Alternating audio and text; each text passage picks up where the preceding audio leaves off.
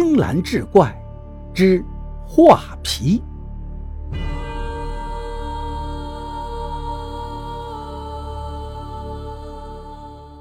话说，在唐德宗贞元年间，长安西边有一个驿站，王申就住在这儿。王申是个善人，亲手种了一大片的榆树林，一来为过往行人遮风避日，二来他还在其中盖了几间茅草屋。夏天的时候，王申就置办下许多的瓜果茶水，供行人消暑。王申有个儿子，今年十三岁，格外的伶俐，端茶倒水的活一般都由他来做。在一个热得透不过气的午后，他们家的门被敲响了。这少爷擦着汗，连忙去开门，吱呀一声，他就愣在了门口，忘了去擦脸上流下来的汗了。扑哧一声。看着呆呆望着自己的年轻人，门外敲门的女人笑了：“这位小哥，奴家行路口渴，可否讨些茶水来喝？”少爷呆愣片刻，飞一般的跑到内室：“爹，门外头有个女人讨水喝。”他父亲一听纳闷了：“谁来咱们家不都是为了讨水喝吗？你让他进来就是了。”看着儿子站在原地，满脸红彤彤的，分不清是热了还是害臊了。王申只好亲自出门。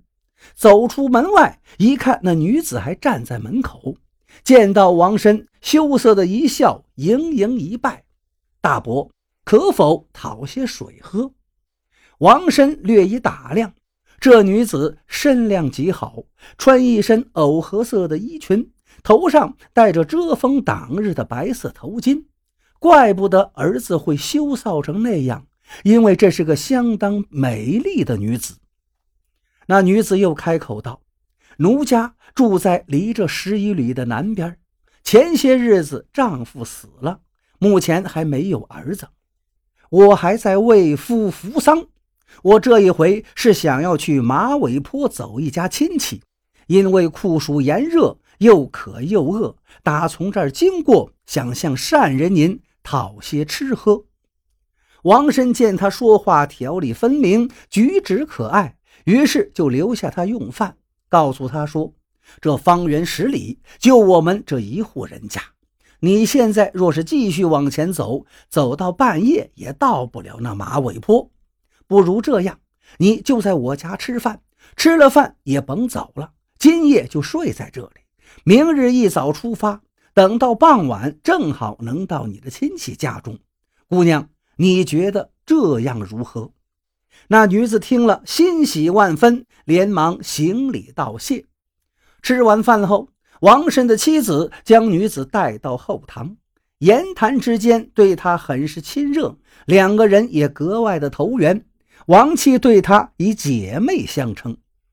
进入内堂后，那女子略一打量。看见床上放着王妻做了一半的衣裳，他也不认生，捡起衣服来就开始缝缝补补。王妻给他又是端茶又是切水果，不过一会儿功夫，他自己做了几天没做出来的衣服，竟然被那女子几下子就做好了。他拿起来一看，不禁是啧啧称赞：针脚细密，肥瘦合宜。这种针线的水平，绝非一般乡村野妇能够做出来的。王七像献宝似的拿给王婶看，王婶大为惊异，没想到这女孩子不仅人长得漂亮，手艺还这么好。夫妻二人看看躲在门口偷看美人的儿子，不由得相互使了个眼色。特别喜欢他的亡妻，一边对着太阳欣赏着细密的针脚，一边跟那女子开玩笑道：“说妹子呀，我看你既然也没了至亲，做我的儿媳妇如何呀？”那女人听了，羞涩的一笑，眼眸婉转间风情尽显，说：“奴家孤身一人，但凭姐姐安排。”夫妻二人听了，喜得马上就准备结婚事宜，当天就给儿子媳妇办了婚礼，送入洞房。当下正是暑热难耐之际，一般人家都是要开门开窗就寝。但是进了洞房后，那女人对少年说道：“最近听说这盗贼很多，晚上睡觉咱们还是把这门给关上吧。”王家少爷听这话。于是找来一根棍子，将门从里面顶住了。到了后半夜，王申的老婆突然被噩梦惊醒，在梦中，他的儿子披头散发的哭道：“母亲呐，孩儿要被这鬼给吃光了！”王妻惊醒，把噩梦赶紧说与王申听，说着就要起床去看孩子。王申不耐烦道。你这个老婆婆，新得了这么好的媳妇，难道是喜极而说梦话吗？听了呵斥，王七一想也是，朗朗乾坤，白天的女人是那样温柔贤淑，怎么可能是鬼呢？于是只好勉强安慰自己，躺下继续睡。可刚睡着，又梦见儿子在梦中哭泣。再次惊醒之后，王申也开始觉得不对了。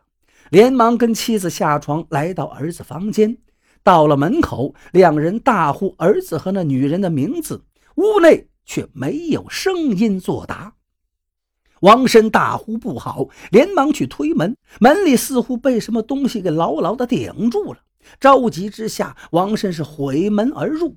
门一打开，竟从里面突然窜出一个怪物。那怪物圆眼利齿，通体电蓝，猛然冲向门口，把两个人瞬间吓瘫在地。